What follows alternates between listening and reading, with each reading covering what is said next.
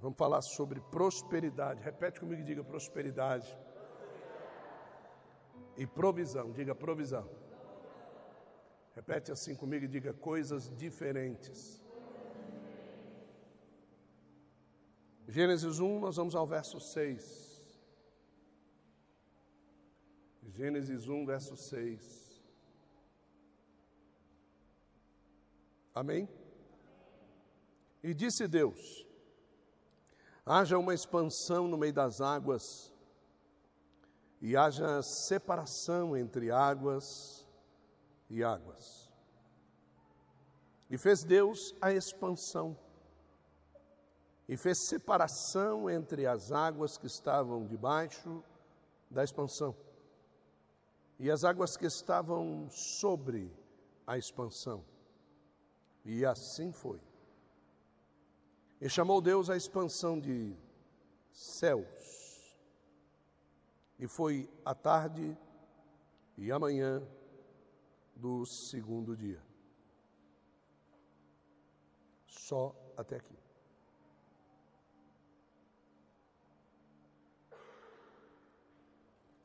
É,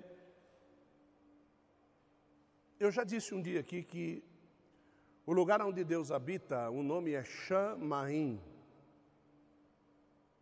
Shamarim. Eu não sei se você sabe que água no hebraico é marim. Então, o lugar onde Deus habita é em meio às águas. É por isso que existe um texto da Bíblia que diz que em meio às águas Deus habita. E estas águas que nós vemos hoje aqui são o vetor principal da prosperidade e da provisão. Escute bem o que eu estou dizendo. Quem tem uma gota d'água dentro da sua casa, tem a prosperidade e a provisão de Deus. Só que você não entende isso. E eu vou fazer você entender isso hoje. Eu vou tentar levar você pelo mesmo caminho que eu fui carregado pelos cabelos por Deus essa tarde. Embora poucos, mas ele me fez pensar um pouco mais a respeito disso. Quando Deus ele vai fazer a terra, ele precisa de um vetor geracional. Repete comigo e diga: vetor geracional. O que é um vetor? Um vetor é um ponto principal de início de multiplicação e de crescimento. Quando nós falamos de vetor, nós estamos falando disso. Início, multiplicação e crescimento. Na física, principalmente a física quântica, quando se fala de um vetor, quando se fala de uma força vetorial, fala-se de algo que te empurra, fala de algo que te pressiona, fala de algo que te levanta.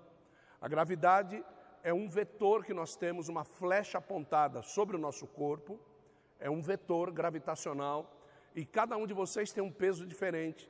E essa força que nos empurra para ficarmos grudados nessa terra aqui, ela tem exatamente o peso que você tem. Então eu tenho 107 quilos de peso, a força vetorial que está sobre a minha cabeça é 107 quilos de peso. Se essa força diminuir para 100 quilos, o que, é que começa a acontecer comigo? O que começa? Eu começo a flutuar. Hã? Quando nós saímos da força vetorial da gravidade, quando nós passamos do primeiro estágio dos céus, não existe mais força gravitacional. Então, a partir daí, o homem agora ele fica flutuando. É por isso que vocês veem esses filmes que falam é, de viagens aos céus e você vê os homens dentro da nave tudo flutuando. Lá não existe vetor gravitacional.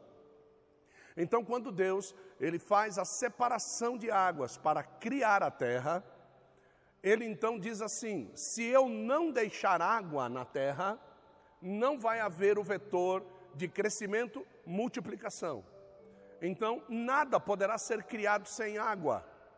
Por quê? Porque Deus habita no meio das águas. Então, ele precisava criar um ambiente que ele tinha certeza de que tudo aquilo que ele gerou, estando ele no meio das águas, pudesse da mesma forma ser gerado sobre a terra.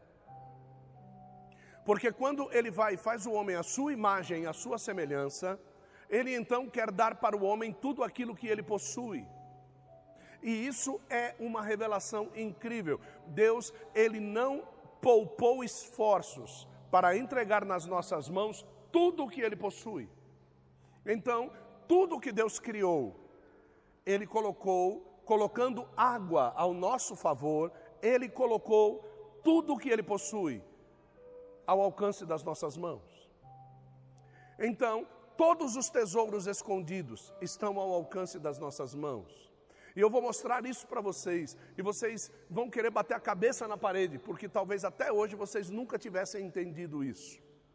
Deus então ele faz essa expansão e ele diz para as águas da parte de baixo, não? Haja separação das águas de baixo, para que apareça a porção seca. Então, quando Deus ele está dando uma ordem às águas, preste bem atenção, toda gota d'água tem ouvido. Porque Deus ordenou as águas. Deus um dia disse às águas assim: deem peixes, e as águas eram peixes. Para vocês terem ideia do tipo de tesouro que nós temos dentro da nossa torneira, dentro da nossa caixa d'água. Deus ele disse para as águas assim: deem peixes. Elas eram peixes. Hã? E debaixo desse tesouro existe toda forma de vida que nós não conhecemos. E acima deste tesouro, existe um outro tesouro que Deus queria falar conosco e nós também não entendemos: os céus. Então, entre nós e Deus, só existe dois elementos: as águas e os céus. Nada mais. Hã? Nós habitamos em cima da terra e a terra, ela tem 75% de água. Nós habitamos em cima da terra e o nosso corpo tem 75% de água. Nós olhamos para as nuvens e as nuvens têm 75% de água. Por que será que nós não conseguimos ser fluidos? Hã? Nós seríamos fluidos, 100% água se nós não tivéssemos pecado. E se nós não tivéssemos pecado e fôssemos fluido, assim como Deus é fluido, nós teríamos acesso a todos os tesouros inacessíveis de Deus. E é incrível quando nós vamos mortificando este pecado, quando nós vamos tornando esse pecado nulo, hein, que nós começamos a nos tornar fluidos no espírito. Então, nós começamos a acessar a tesouros de Deus que na mesma condição pecaminosa nós não acessávamos antes. Deus começa a colocar das nossas mãos, quando nós vamos fluidizando o nosso espírito e cauterizando a nossa carne, Deus vai colocando nas nossas mãos os seus tesouros insondáveis. Ele vai trazendo para nós coisas que pertencem ao chamarim, ao lugar aonde ele habita. É como aquele povo que está no deserto e Deus resolve trazer a existência aqui na terra aquelas sementes de coentro que eles analisavam assim, que era a única coisa que eles conheciam. Agora presta atenção. Aquelas sementes de coentro, elas desciam sólidas, mas com o passar do tempo, elas derretiam e viravam água. Se elas ficassem sobre o terreno durante o dia, elas viravam água. Mas no céu, elas são sólidas, mas na terra, elas viram água. É esse tesouro que nós precisamos começar a entender. Por quê? Porque na Bíblia Sagrada, a água é a palavra de Deus. Então, se nós somos feitos de 75% da palavra de Deus,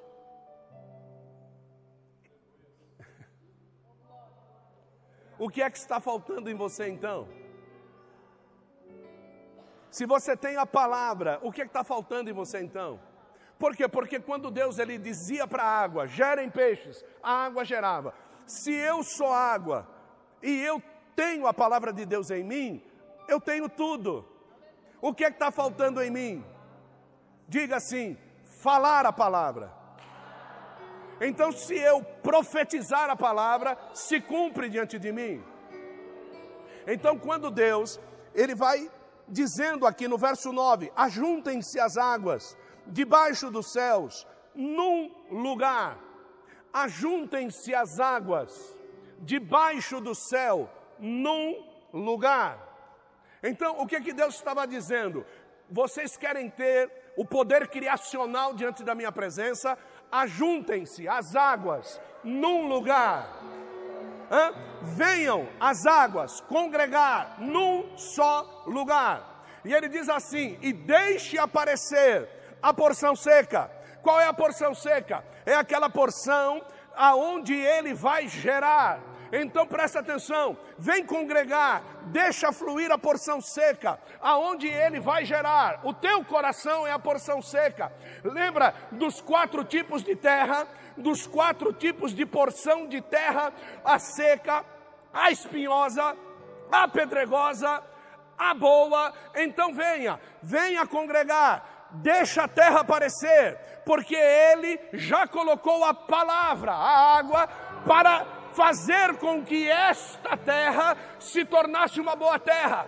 Mas não fique pensando que é você que vai fazer nada, porque a Bíblia diz que no começo o Espírito de Deus pairava sobre a face das águas. Então, deixa o Espírito Santo pairar sobre o terreno do teu coração, e quando Deus ordenar o parar, Ele vai gerar a provisão, Ele vai gerar tudo aquilo que tem que ser gerado. Você somente tem que estar presente e deixar o teu coração à mostra, para que Deus gere do nada o impossível. É isso que Deus quer fazer conosco esse mês. Chamou Deus a porção seca terra. Diga assim: terra. Olhe para a pessoa do seu lado e diga assim: Eu não sei qual é a sua terra.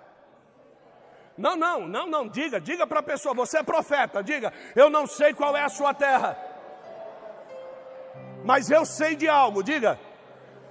Se o Espírito Santo pairar sobre esta terra, ela vai gerar. Diga 30, diga 60 ou 100 vezes mais. Ou, agora diga assim: 100 para cada semente.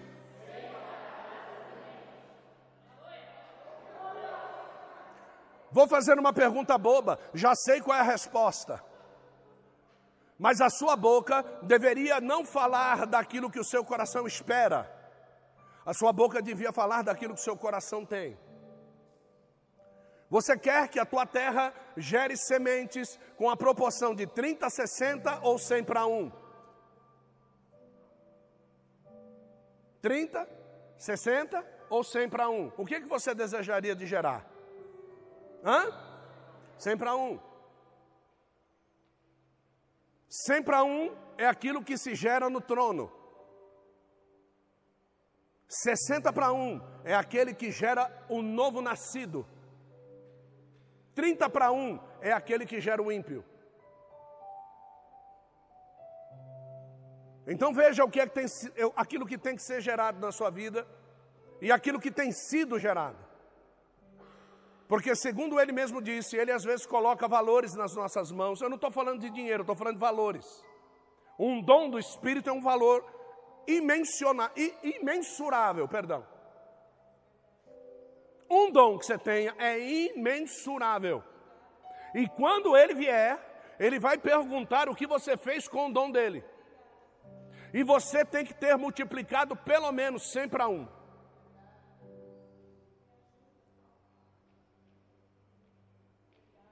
Se você multiplicar menos, a culpa não é do Espírito Santo. Preste bem atenção: o Espírito Santo veio e cobriu Maria, sim ou não? Sim ou não? Sim. O Espírito Santo tinha a influência geracional dentro do ventre de Maria? Tinha? Não. Quem tinha que gerar era o ventre de Maria. Senão, o Espírito Santo pegava qualquer folha e gerava Jesus em cima dele. Ele precisava do útero de Maria. Quem foi que cuidou da gravidez? Foi ela. Ela se alimentou, ela dormiu, ela acordou bem. Quem foi que cuidou de Maria? José, o seu marido. Então, vocês que são casados, prestem bem atenção: aquilo que será gerado entre vocês precisa de que os dois estejam de acordo com aquilo que vai ser gerado. Vocês viram qual foi a atitude de José quando ele ficou sabendo que Maria estava grávida? A atitude foi: vou embora.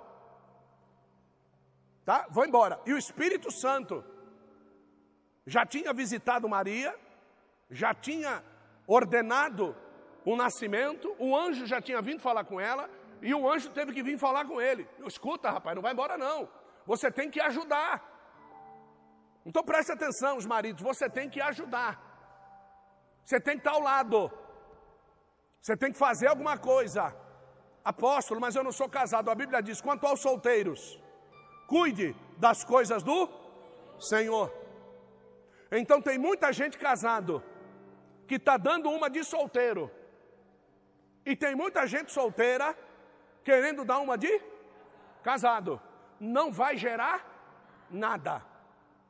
Quando vocês se colocarem na posição, marido, ajudando a gerar, junto com a sua esposa, esposa ajudando a gerar, junto com seu marido, moça, cuidando das coisas do Senhor, moço, cuidando das coisas do Senhor, aonde Deus soprar, vai gerar e o nome dele vai ser glorificado. Então, os maiores culpados da não geração somos nós. Ajuntem-se as águas debaixo dos céus, num lugar, e apareça a porção seca. Aí ele diz: assim foi. Então, todas as vezes que você está na sua casa, e você tem um sonho de gerar, olha que palavra, você tem um sonho, quantos aqui tem sonhos de gerar bênçãos aqui? Quantos? Quantos aqui? Quantos aqui tem sonhos de gerar coisas que nunca geraram, mas querem gerar a partir desse mês agora? Quantos aqui? Deixa eu ver. Ótimo.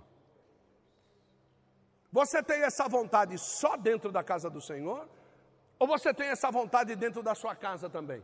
Quem tem essa vontade dentro da sua casa? Quantos querem gerar alguma coisa que nunca geraram dentro da sua casa e querem que aconteça dentro da sua casa? Quantos aqui levanta a mão? Isso é profético, irmão. Se eu fosse você, eu levantava as duas mãos assim, pedia para Deus: Deus, encerra o vetor gravitacional. Eu quero levantar as duas pernas e as duas mãos para o alto.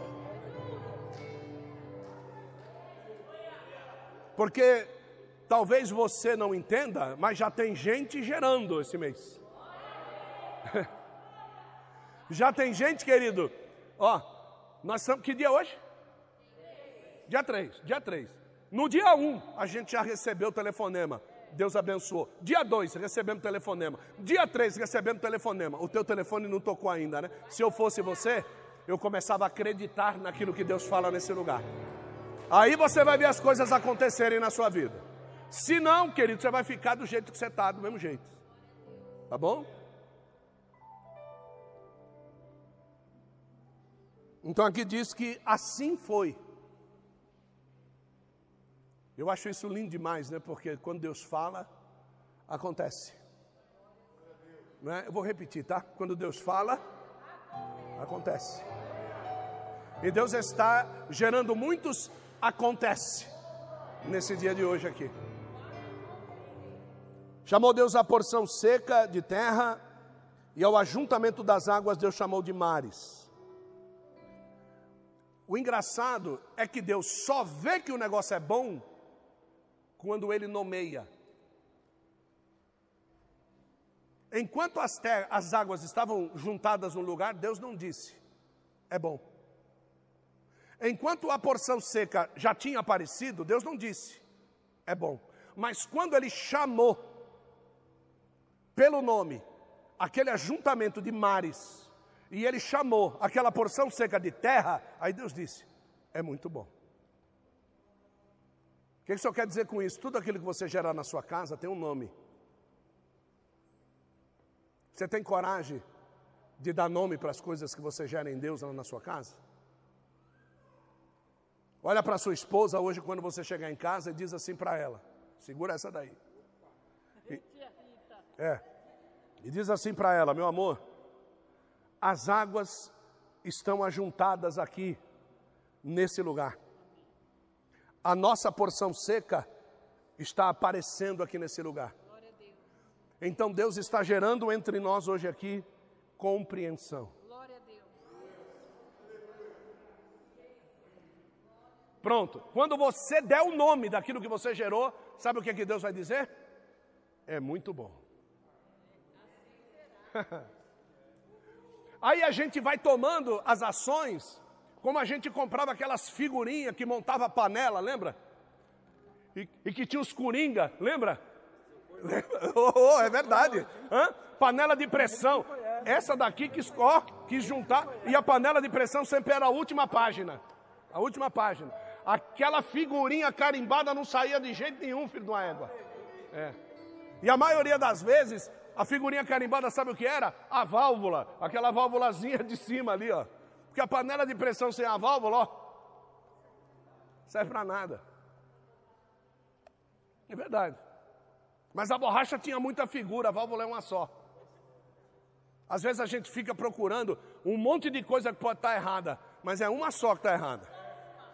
A figurinha carimbada você tem que descobrir qual é, viu? Para que você receba o é muito bom vindo da boca de Deus. O é muito bom não tem que vir da boca da tua sogra, não tem que vir da boca do teu sogro. O é muito bom não tem que vir da boca da tua mãe, nem da boca do teu pai. O é muito bom, querido, tem que vir da boca de Deus. Porque às vezes o que é bom para o meu sogro, o que é bom para minha sogra, não é bom para Deus dentro da minha casa. Se é bom para eles, eles que vão viver lá. Na minha casa, quem vive sou eu e a minha esposa. Na minha casa as coisas têm que acontecer porque Deus gerou dentro da minha casa.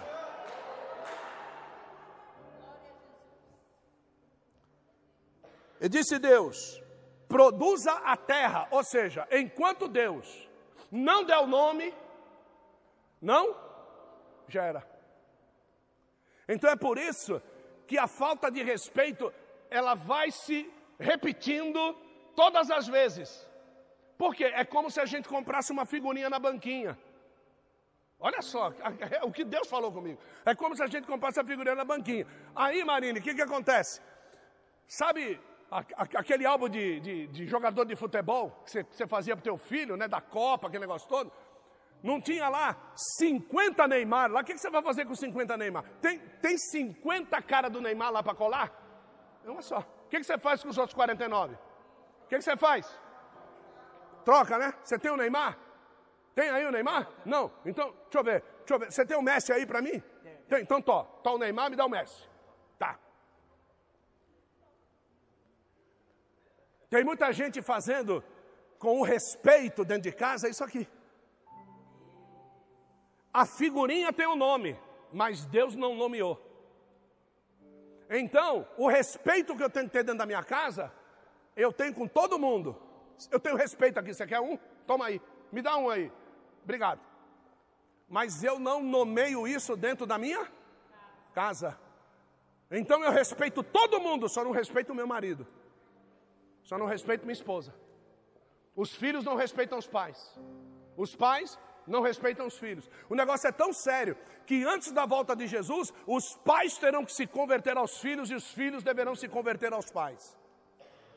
Porque senão Jesus não volta. Não é que Jesus não volta, ele volta, mas ele não volta para aquelas pessoas que não têm respeito. Não geraram o respeito e Deus nomeou como sendo dele. Porque também tem respeito. Eu estou falando de respeito, mas pega tudo aquilo que você precisa gerar no meio da tua família. Você mais sabe mais do que eu. Tem gente aqui que só sabe falar gritando. Hã? Precisa gerar mansidão. Precisa gerar. Tem gente que diz assim: ah, mas eu explodi. Precisa gerar o quê? Domínio próprio. Só que não é gerar domínio próprio uma vez e depois explodir de novo. Não. Deus tem que nomear. E quando Deus nomear, querido, Certo? Por isso que um mês eu tenho dinheiro, no outro eu não tenho. Deus não te nomeou como próspero. Deus não te nomeou como homem que tem a provisão dos céus na sua vida. A tua provisão é fruto do teu trabalho. Não tem trabalho, não tem nada em casa. Não é isso, a nossa vida não é isso. Entende? A vida do cristão independe do trabalho secular. Hã? O trabalho secular eu faço para me sentir melhor. E eu pensei que quando eu fosse deixar de trabalhar secularmente, eu ia morrer. Mas quando a gente gera em Deus e Deus vê que é bom, quando eu parei de trabalhar secularmente, foi aí que eu vivi. A coisa é ao contrário. Então Deus chega para a terra, que Ele deu um nome, e Ele ordena para a terra, agora pode gerar, gera aí. Então ninguém veio na terra botar semente. Isso aqui é lindo, né? Vou repetir, tá? Ninguém veio na terra botar semente. A terra por si só tem o poder de. Você foi feito do que mesmo? Do que? Que legal. Então você por si só tem o poder do quê? E você vai comprar no supermercado. E você pode gerar. Você é luz e está reclamando do preço da Eletropau. Está certo. Né? Você tem o poder dunamis do Espírito Santo dentro de você. E você reclama do preço da gasolina. Então, quando nós começamos a olhar quem nós somos, quem Deus nos fez, nós começamos a entender assim: a minha boca só deveria abrir para glorificar a Deus e mais nada. Mais nada. Eu, eu fui feito para adorá-lo. Porque tudo o que eu preciso está em mim, mesmo quando Ele é a essência. Por que, que a terra tinha o poder de gerar sozinha? Porque Deus era a essência. A palavra da geração saiu dele. Quem cobriu as águas para incubar a terra foi o Espírito Santo. Quando você está sendo gerado dentro da tua mulher, a primeira pessoa que entra dentro de você para te tornar uma alma vivente é o espírito de vida dele, que é o Espírito Santo. É incrível como quando diz aqui assim: produza a terra. Repete comigo assim: erva verde. Produza a terra. Depois da erva verde, ele diz assim: que dê semente. Então ele manda produzir erva verde, mas não é qualquer erva verde. Ele manda produzir erva verde que dê semente. E aí depois ele diz assim: e árvore frutífera que dê fruto segundo a sua espécie, cuja semente esteja nela. Então tem duas coisas diferentes aqui. Tem uma erva verde que gera semente embaixo. E tem uma erva verde chamada árvore frutífera que gera em cima. Tem frutos que serão colhidos aqui. E tem frutos que eu só vou conseguir colher olhando para lá. Tem coisa que eu vou gerar e que eu olho para o meu próximo quando eu gero. Eu olho na horizontal. Mas tem coisas que quando eu gerar, para mim poder colher o que eu gerei, eu vou ter que olhar para cima. E nós vimos que o tal do ponto de Deus que eu passei para vocês aqui, ele é acendido quando eu olho para onde? Então você quer ter esta profecia cumprida na tua vida, do suprimento de Deus na tua vida? Olhe para onde?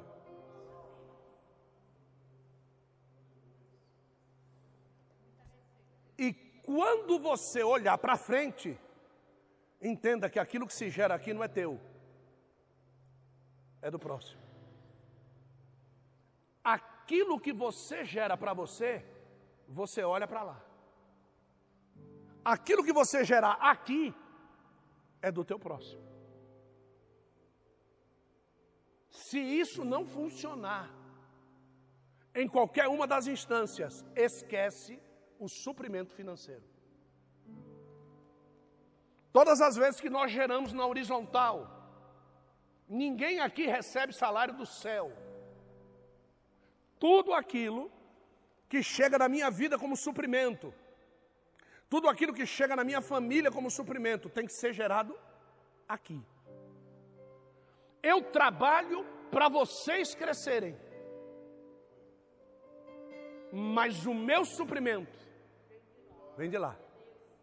Então, quando eu olho para lá e agradeço, ele diz: Eu ponho semente no teu fruto.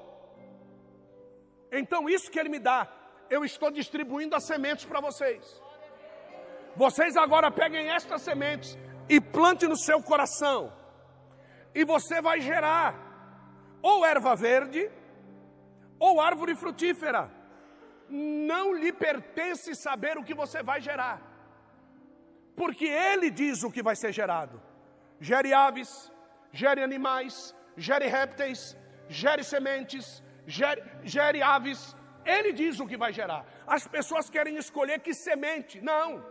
A terra não escolheu a semente. Ele deu ordem. Enquanto você viver na dependência daquilo que põe na sua mão, você vai ficar na mão de quem coloca as coisas na sua mão. Você vive na dependência do teu salário, você está na mão do teu patrão. O dia que o teu patrão te mandar embora, babau. Pare de viver na dependência horizontal. Agora, uma coisa, Deus não arrancou de nós. Pergunta-me o que? Pedi, pedi, e dar-se-vos-á. Batei, batei, e abrir-se-vos-á. Isso Ele não tirou de nós. Pedi, pedi e dar-se-vos-á. Senhor, eu quero semente de árvore frutífera, que ela esteja guardada dentro do fruto. Eu quero todas as vezes que eu receber algo, eu não precisar orar, olhar para minha horizontal, mas eu quero saber que vem de ti e para ti vai retornar e o teu nome vai ser glorificado. E aí você vai gerar. E isso é o teu coração que vai dizer.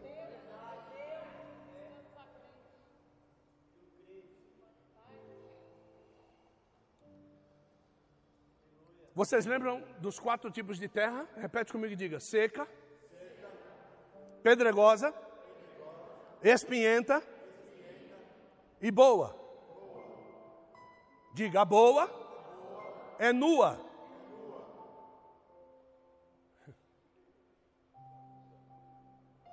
A boa é nua.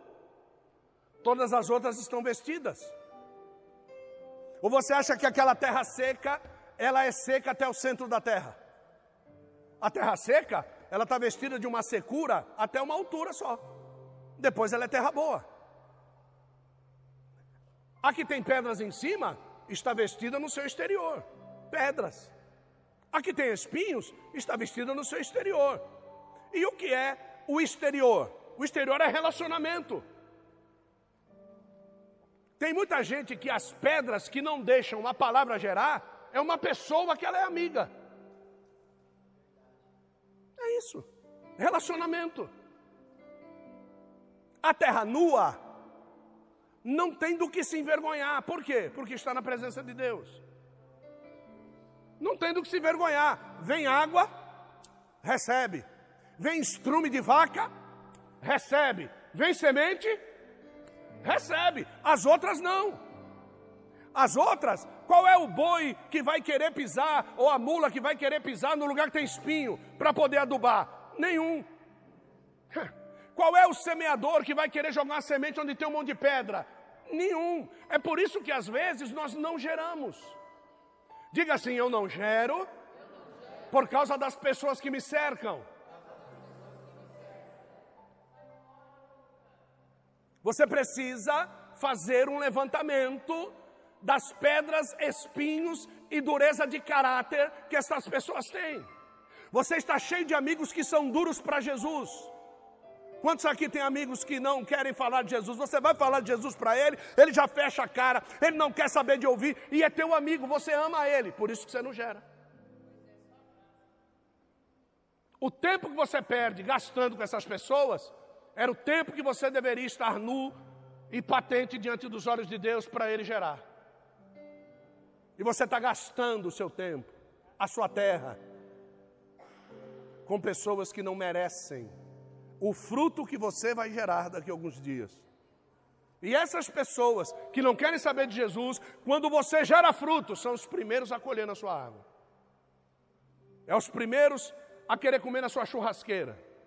É o primeiro a querer cortar um cabelo de graça com você lá. É o primeiro para que você faça um trabalho de graça para ele. Ele não quer saber de Jesus, mas ele quer o, o benefício que Jesus te dá, ele quer. Jesus ele não quer.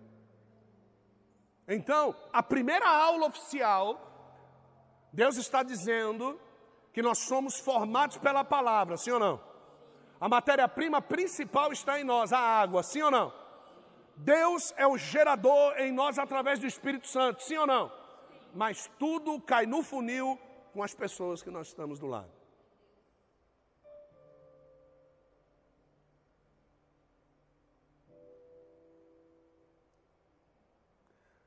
Você sabe quem foi que crucificou Jesus? As pessoas que estavam aonde? Do lado dele.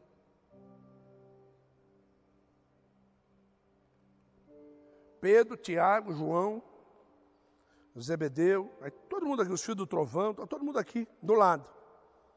Mas o problema não é esses aqui. O problema é um só que estava aqui. Um só.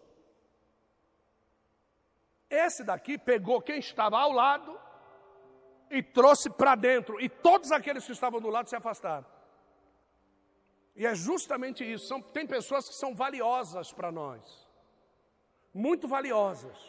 Valiosas porque elas têm sementes poderosas para lançar na nossa vida. Viu? Não me confunda com qualquer um, as sementes que eu gero são poderosas. Então não me chame de qualquer jeito, não me trate de qualquer jeito. A semente que eu gero é poderosa no reino. E você tem que me ter como um semeador poderoso na sua vida. Me respeite. Respeite a sua liderança. Por quê? Porque nós temos sementes poderosas para jogar na sua vida. Me desrespeite, eu vou me afastar e eu não vou gerar.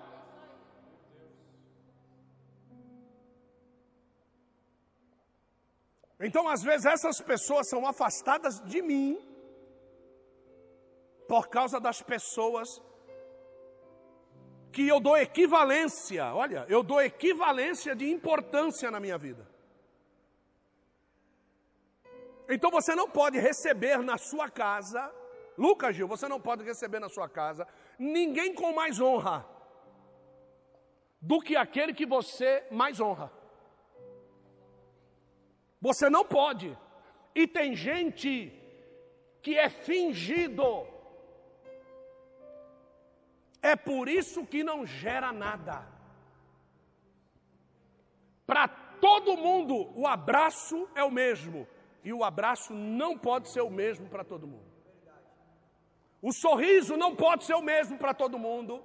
O respeito não é o mesmo para todo mundo porque não é todo mundo que te ama, não é todo mundo que aceita o Jesus que você aceitou como Salvador, não é todo mundo que diz nas suas costas aquilo que diz na sua frente, não é todo mundo. Então você precisa entender: quando Deus está fazendo tudo isso daqui, querido, cadê o homem para dar opinião? Cadê? Cadê Eva para dar opinião? Pergunta para mim, por quê? Porque nós não precisamos da opinião de ninguém quando Deus quer gerar em nós. Quando nós vamos ser terreno que Deus vai gerar, é o terreno e ele, ninguém mais. Viu? Ninguém mais. Cadê o, o, o, o Samuel? Já foi? Está ali. Eu e o Samuel entramos numa loja hoje. A minha esposa Adriana estava em outra loja. Eu entrei na loja, sentei, vi o que eu queria, tinha condição e não adquiri, porque eu não estou em concordância com a minha esposa. eu não estou em concordância com ela. Se eu gerar, é gerar para perder. Aí eu atravessei, né? Fui, vi, moça me deu lá o cartão. Olha, se o senhor quiser, eu só tenho pá, aquele papo de vendedor, né? Aí eu atravessei para o outro lado. Quando eu atravessei para o outro lado, ela lá com a sacolinha na mão, ela falou assim: Eu não gostei de nada aqui, meu amor. Falei, mas meu amor, mesmo que você tenha que colocar alguns reais, escolhe alguma coisa, você merece, escolhe alguma coisa bonita para você. E eu olhei para uma peça, eu falei assim: Você viu aquela ali? Ela falou: Nossa, deixa eu ver. E ela foi comigo lá, viu e gostou. Ela estava lá e ela não tinha visto. Ela precisava da pedra do lado dela para poder ter a visão. Enquanto o casal não entender esse mistério, você não vai conseguir gerar nada em Deus. Isso é só para quem acredita. Tá? Isso é só para quem acredita. Se não acredita, continue se lascando. E se quiser aprender mais, vá para o encontro de casais. Quantas suítes tem ainda? Só tem três suítes. Tá? Já fizemos o primeiro depósito né, do encontro de casais, velho. Ô, glória, né? É. Isso aí. E quem não pagou, faz favor de pagar, viu? Seu caloteiro. Mas eu te amo mesmo assim, tá, irmão? Mas continuar caloteiro, eu vou mandar você se lascar também. É. Então diz lá que a terra produziu. Diga assim: a terra produziu. E no final do verso 12, viu Deus que era bom. Então quer dizer que toda vez que eu produzir segundo a ordem dele, ele vai ver que é o quê? Agora tem um outro texto aqui que é tremendo negócio.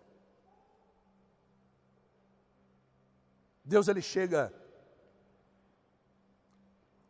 para as águas. Deus ele chegou para quem? Olha para a pessoa do lado e diga assim: é contigo, hein? Diga assim, ô oh, água debaixo do céu.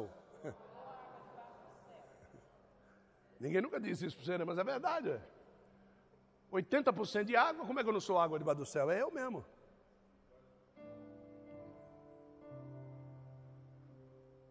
Deus disse assim: produzam as águas abundantemente. Verso de número 20. Dá para colocar aí, Samuca? Samuca-san. Olha lá. Disse Deus: produzam as águas o quê? Abundantemente. Diga, répteis. Diga, de alma vivente. Diga, e voem as aves sobre a face da expansão dos céus. Aí você vai procurar a criação das aves antes, e não existe a criação das aves. Se você pegar desse verso para trás até o verso número 1, em nenhum lugar Deus criou as aves.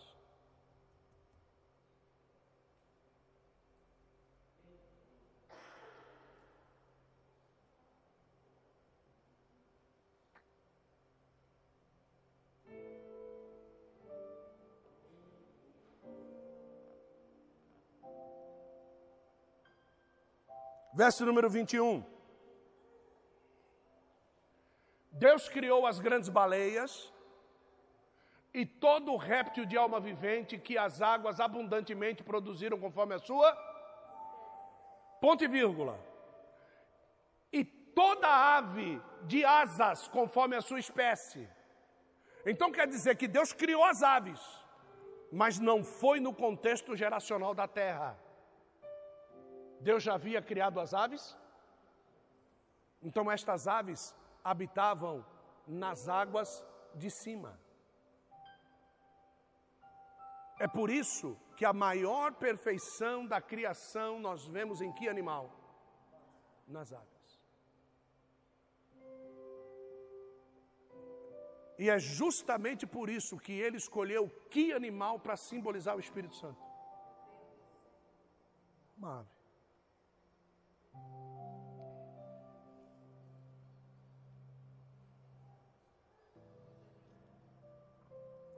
No verso número 24 ele diz assim: produz a terra alma vivente conforme a sua espécie.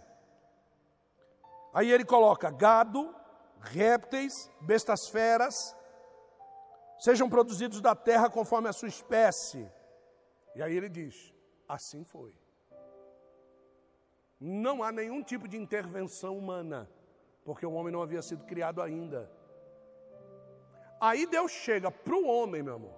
Deus chega para o homem e diz assim: fez o cara, levantou o cara, vem dar a volta comigo. Aí Está vendo aquele bicho lá? Estou vendo. Nossa, que grande, hein, Deus? Nossa, meu. Como é o nome daquele cara lá? Não sei, é você que vai dar. Eu? É você que vai dar. Um dia eu vou fazer ele vir até você.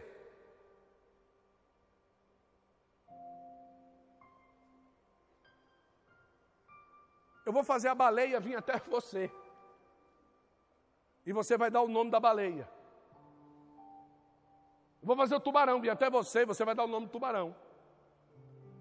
Porque Deus, todos os animais, quem deu o nome foi quem? Ou Adão entrava dentro da água para conhecer a baleia, ou a baleia saía da água para conhecer Adão. Essa condição extraordinária de inteligência, Adão não perdeu nós não perdemos. E por que alguns de nós é tão burrinho, irmão?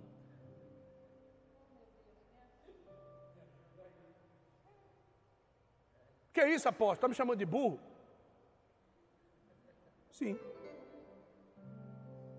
Por quê? Você conhece aquele demônio chamado preguiça? É ele.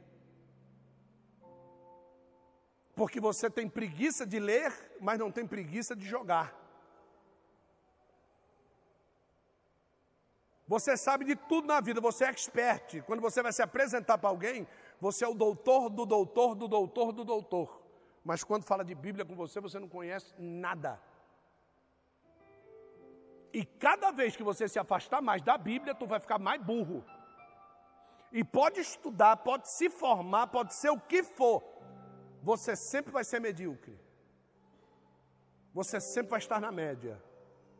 Porque as grandes descobertas, eu já mostrei para vocês aqui, 98% dos prêmios Nobel estava na mão de quem? Crente. Então, quer despontar? Vem para cá, ó. Viu? Pode ser quem for, se não tiver isso aqui, medíocre é você morrer e um crente descobrir aquilo que faltava no teu experimento. Aí esquecem de você e o crente vai lá e recebe o prêmio Nobel. É assim que funciona. Então, para mim, eu não quero ser o melhor, eu quero ser o que mais conhece. Porque eu conhecendo mais a Bíblia, eu conheço mais a quem? Pronto. O melhor, talvez não conheça a Deus como eu conheço. E é por isso que Deus nos guarda na mediocridade deles.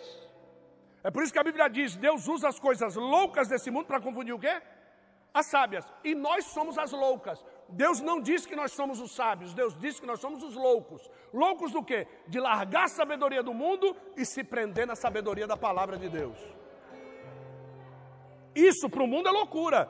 Nossa, você deveria estar ganhando seu dinheiro como engenheiro. Eu estou de saco cheio de ouvir isso aí.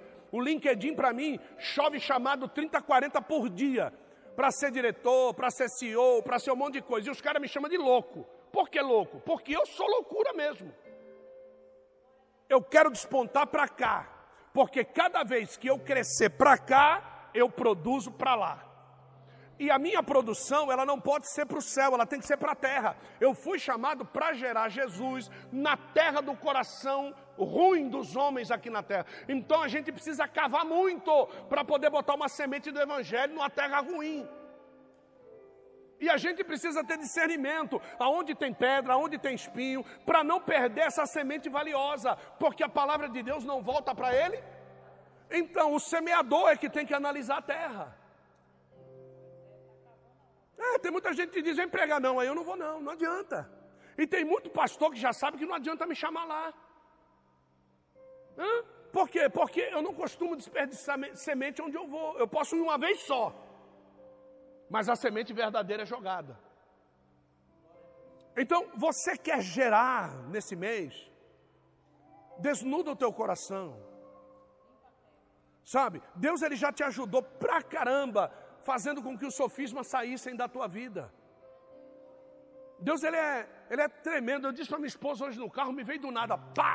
Rapaz, o mês que vem tem que me retirar para o ano apostólico.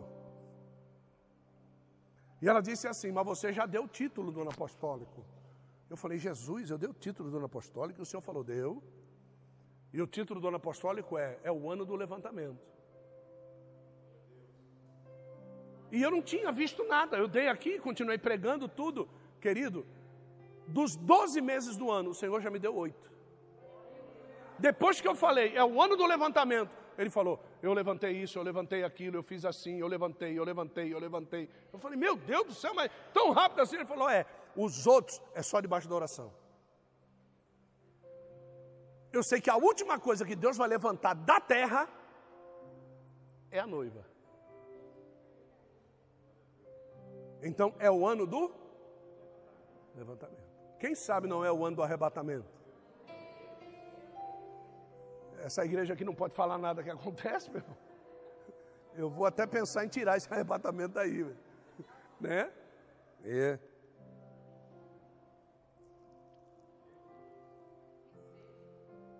Eu fiz uma anotação aqui e disse assim: a água é uma substância guardada por duas coisas ou ela é guardada por nuvens, ou ela é guardada por rocha. A água mostra que todas as vezes que nós queremos adquiri-la, tem que ter uma intervenção para a gente poder obtê-la. Ninguém acha água de graça, gente. Ninguém acha água de graça. O negócio da água é tão terrível que não tem outra porção de água igual a você sobre a face da terra.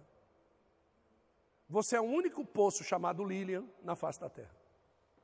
Não tem outro. Márcia, só tem uma Márcia. Essa porçãozinha de água de 80% aí é diferente. E, e os 80% da Márcia é diferente dos 80% meu. Né? Se a gente pegar duas pessoas iguais, lembrei agora do Silvanes.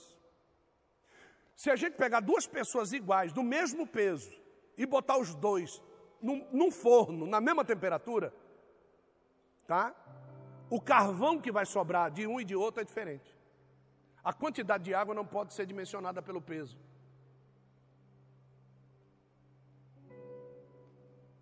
A gordura estraga a água.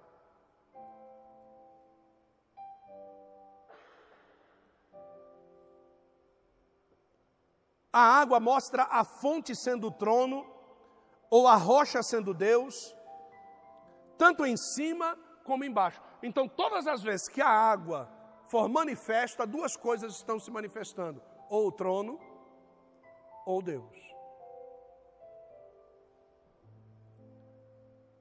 Quando encerra-se a produção de água na terra, o que, que vem depois? O abismo, o inferno. O que é o inferno? A ausência da água. Se pegar uma pessoa viva e botar no inferno, qual é a primeira coisa que volta para Deus? A água. Evapora toda, vai embora. Mas o negócio é tão sério no inferno que Deus vai fazer o quê? Vai glorificar o corpo, para a água não evaporar, para esse cara queimar o tempo todo lá. Quando nós olhamos para a terra, a terra, a terra foi feita por causa do homem não o homem por causa da terra. Porque quando nós vamos para Provérbios capítulo 8, o homem foi feito antes no laboratório de Deus. O protótipo estava lá. Aí Deus olha para todos assim: Eu preciso fazer um mundo habitável para ele habitar. Então Deus vai lá e faz o parto da terra. Faz tudo isso que eu disse para vocês, pega o homem e põe ele para morar na terra. Quando ele põe o homem para morar na terra, o que é a terra? a terra é a somatória do homem mais a palavra. Porque o homem é a matéria-prima da terra.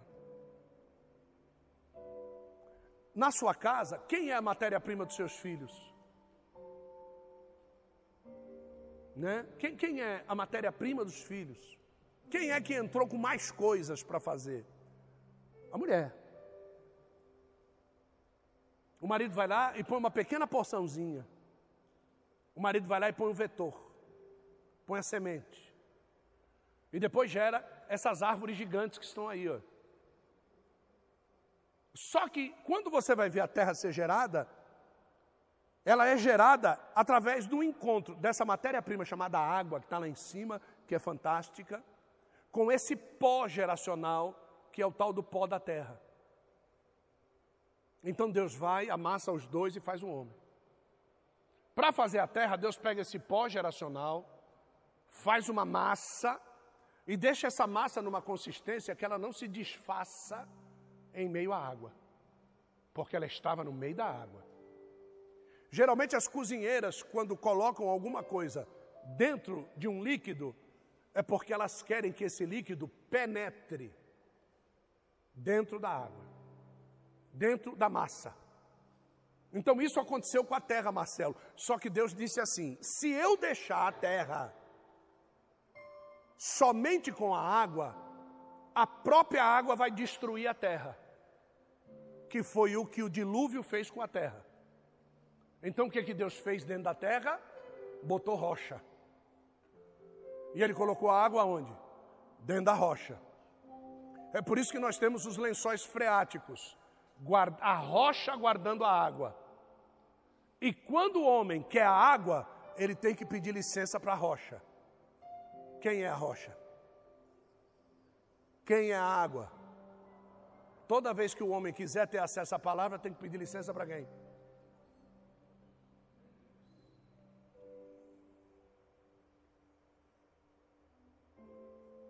Se você não entender isso, você não vai gerar. Todas as vezes que você usar uma palavra daqui para gerar alguma coisa na sua vida, peça permissão para ele.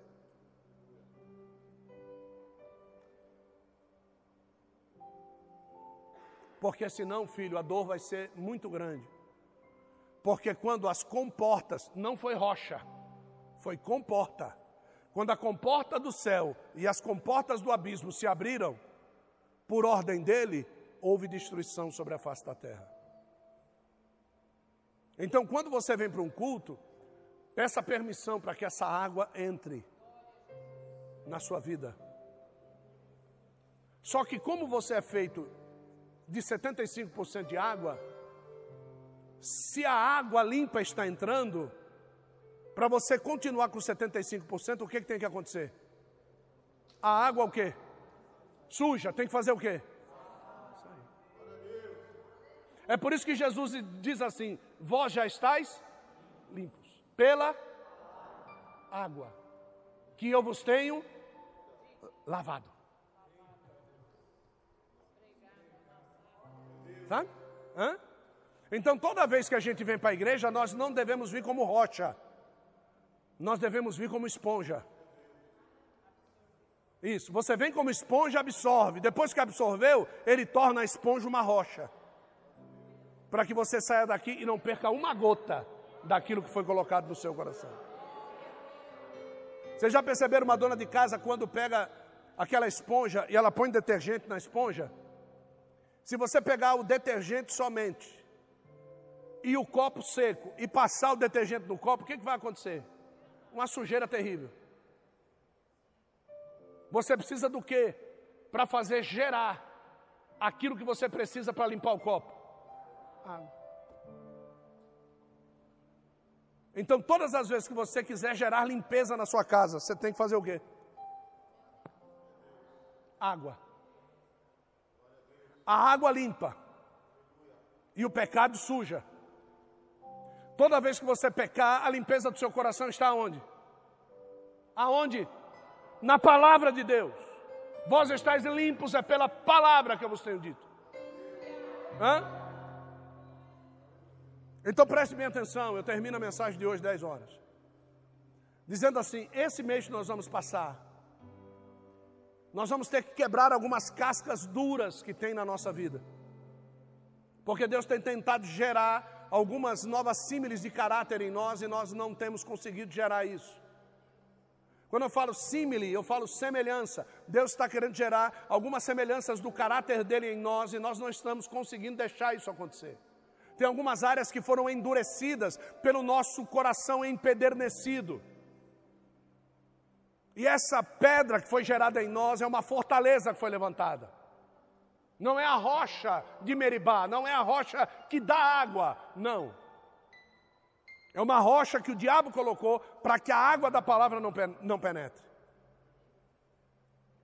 Quando aquela mulher estava pegando água no poço, ela estava pegando água no poço, e Jesus disse para ela assim: Me dá um pouco dessa água aí que você está pegando.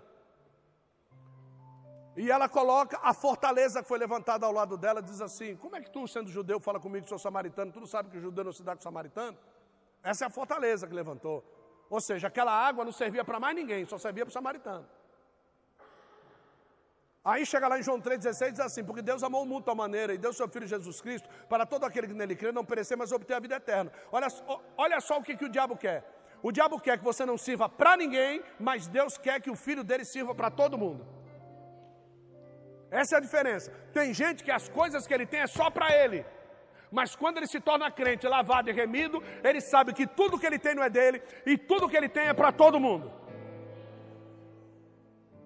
Tudo que ele faz é para todo mundo, tudo que ele gera é para todo mundo. Aquele que precisar, recebe. Hoje uma moça disse assim para mim: Fiquei muito feliz de poder te ajudar a levar cestas básicas. Se o senhor quiser agradecer, eu falei: Me deu e-mail aí. Ela me deu e-mail, pá, mandei o dono da empresa mandou um e-mail para mim dizendo assim: quando o senhor precisar, eu mando para o senhor. Eu falei, então pode começar a mandar agora.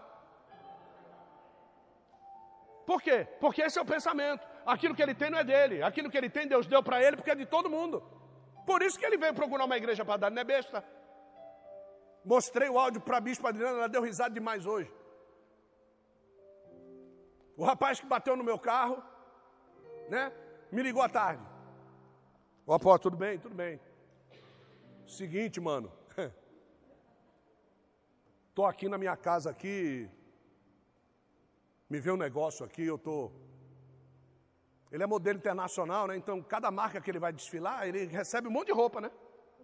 Ele usa algumas, outras não. Então ele falou: tem muita roupa de marca aqui em casa aqui, dentro do, dos plásticos ainda. Eu estava sentado na sala aqui, o Espírito Santo falou comigo para me juntar tudo e levar lá para a sua igreja. Eu falei, que legal. Toma aí para receber, vai ser bênção. Ele disse assim, mas eu também preciso falar uma coisa para o senhor. Eu falei, o quê? Você nem sabe, mano. Eu falei, não, não sei, fala aí para mim. Falou, rapaz, uma véia perdeu o freio do carro dela, entrou do lado do meu carro, arrebentou meu carro, no mesmo lugar que eu bati no seu carro. Eu falei, é. Ele falou, é, mas está tudo bem. Eu falei, graças a Deus, comigo também está tudo bem. Ele falou assim: o senhor não sabe que benção. Eu falei: o quê? Hoje, meu carro foi aprovado pelo seguro. Eu falei assim: pois é, cara, e o meu foi aprovado hoje também. Falou: não, não acredito, mano. No mesmo dia, eu falei: pois é. Deus ele não faz acepção de pessoas, não, filho. O toque do Espírito Santo para você abençoar a nossa igreja não tem nada a ver com a batida que ocorreu. Tem a ver porque o terreno do seu coração é bom. E o livramento que Deus deu na sua vida não tem nada a ver com aquilo que você vai dar para a nossa igreja também, não. O livramento que Deus tem para a sua vida é porque Deus tem livramento para todos aqueles que nele creem. Isso só me deu um sinal de que você acredita em Deus. E isso é muito bom, Henrique. Oh, glória a Deus, pastor. Estou juntando aqui, quando estiver pronto eu aviso o senhor. Eu falei, amém. Oh, mas eu não quero que o senhor venha buscar, não. Eu quero levá-la na igreja. Eu falei, amém. Aí todos, todos nós vamos conhecer o Henrique e a Giúlia. Então, você gera, olha só, eu gerei isso sobre a minha vida sem eu lançar nenhuma palavra. Essa é a última forma de geração. Sem eu lançar uma palavra, Senhor, toca no coração dele, para que ele abençoe. Não, eu não joguei palavra nenhuma. E Deus lançou uma semente no coração dele para gerar na minha vida. Então é quando nós não estamos preocupados em ser beneficiados. E Deus, mesmo assim, vai lá e nos abençoa. Você não está pedindo, mas Deus vai lá e te dá. Você não está atrás, mas Deus vai lá e põe na sua frente. Você não quer, mas Deus vai lá e te dá. Hã? Mas Deus, eu não esperava isso. Essa é a melhor frase que um crente pode dizer. A maior alegria é quando você não chorou uma lágrima para ter. Porque tem gente que fica feliz de ter chorado dez anos para ter alguma coisa. Que incompetente é você. Se a Bíblia diz tudo aquilo que pedides ao Pai, vos será concedido. Dez anos pedindo a mesma coisa. Imagina quantos pecados você não cometeu para não ter recebido isso no dia que você pediu. Então presta atenção. É fácil gerar. Pergunta a mim como? Tudo está no alcance das tuas mãos. Tudo está em nós. Então não adianta dizer eu não me dou bem em emprego nenhum. Não é você que não se dá bem. Você não se dá bem no céu. É por isso que você não para em emprego nenhum, porque você não se dá bem no céu. O dia que você se der bem no céu, o próprio Deus vai querer que você fique lá. Por quê? Porque o dia que você ficar lá, o nome dele vai ser o quê? Ponto. Aí ele vai querer. Por que, que ele te tira? Porque ele vê que você já está pisando na bola e te arranca de lá. Para não sujar o nome dele. Eu não queria dizer, mas ela não tem jeito. Ela vai falando. Deu para vocês entenderem, sim ou não? Levante-se no seu lugar. Diga águas de cima. Diga águas de baixo. Diga, são as mesmas águas diga, o mesmo potencial de geração que está lá, diga, está aqui. Viu? Está aí. Toda vez que você bebe esse líquido precioso, monóxido de dihidrogênio, aquilo que você chama na faculdade H2O monóxido de dihidrogênio. Todas as vezes que você bebe isso daqui, você pode perguntar para o seu professor de química: como é que eu faço água? E ele vai dizer para você assim: eu sei do que é feito, mas não dá para fazer. Tudo aquilo, tudo aquilo que tiver essa resposta, não existe só aqui, existe também lá. Do que é feita a terra? Dos 150 elementos químicos. Como é que eu faço terra? A resposta: eu sei do que é, mas não dá para fazer. Então, não tem terra só aqui. Tem terra aqui e tem terra lá. Do que é feito o homem? 3 trilhões de neurônios, vai dizendo, estômago, não sei o que, para consigo fazer um homem. Isso é sinal de que o quê? Que ele não foi feito aqui. Ele foi feito lá. E Deus lhe deu condição de habitar aqui, dando-lhe um corpo de carne para ele morar aqui. E o que, que ele usou no corpo de carne? Os mesmos elementos químicos que é feita a terra. Ele pega e põe na carne do homem. Então o homem não é nada mais, nada menos do que a união da terra com a água. Ponto. Expliquei a mensagem. Sai daqui hoje dizendo. É, é isso. É isso aí. É isso aí mesmo. É verdade. Sai daqui hoje dizendo o seguinte: eu tenho potencial de gerar. Diga, eu preciso gerar. Viu? Eu preciso gerar. Como é que a gente faz amizade com uma criança? Chuta ele? Não. Você dá o que para ele? Hã? Não, não é amor, carinho, não. Você sabe o que você dá para ele? Alguém da idade dele para conversar com ele. Aí você, para conversar com a criança, você tem que falar que nem o quê? É criança. Certo? Então, se para uma criança se achegar a você, você tem que falar com que nem uma criança, para falar com Deus, o que você tem que fazer?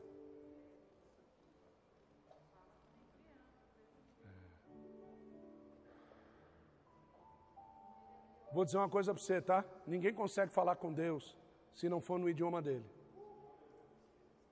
Ninguém consegue falar com uma criança se não for no idioma dela. Você fica bebê, bibi, bebê, bebê, parece uma besta. Mas conforme você vai falando assim, a criança vai te amando cada vez mais. O dia que você se apresentar para Deus, falando as palavras que Ele mesmo falou, Deus vai se apaixonar por você. Viu? O dia que você orar sem ter que decorar uma oração, mas as palavras que fluírem de você não vierem de sua autoria, mas são da autoria dele, aí a Bíblia diz assim: Deus não pode rejeitar a sua própria palavra. Então presta bem atenção, forme-se não por aquilo que te dizem, forme-se por aquilo que ele disse. Senhor, eu quero te glorificar por estas vidas que aqui estão. Cada um deles que veio buscar a revelação da provisão e da prosperidade. Abençoe-os segundo aquilo que foi pregado nesta noite. E o teu Espírito Santo ache sobre eles lugar para pousar, para incubar. Que o Espírito Santo ache a terra desnuda e que essa terra seja uma terra fértil. Que o seu coração possa absorver tudo aquilo, Senhor, que o Senhor falou.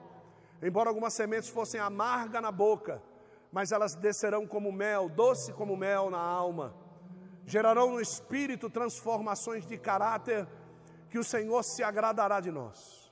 Então, Deus, nesta noite é isso que eu te peço. Abençoe-os com todas as sortes de bênção, em nome do teu filho Jesus Cristo. E todo aquele que crê assim, diga amém. Dê uma linda salva de palma para Jesus. Que o grande amor de Deus, o Pai, a graça do nosso Senhor e Salvador Jesus o Cristo, as doces, ricas e eternas consolações do Santo e Doce Espírito Santo sejam sobre todos nós, não somente hoje, mas para todos sempre. E o povo de Deus assim diz. Deus te abençoe. Palmas para Jesus.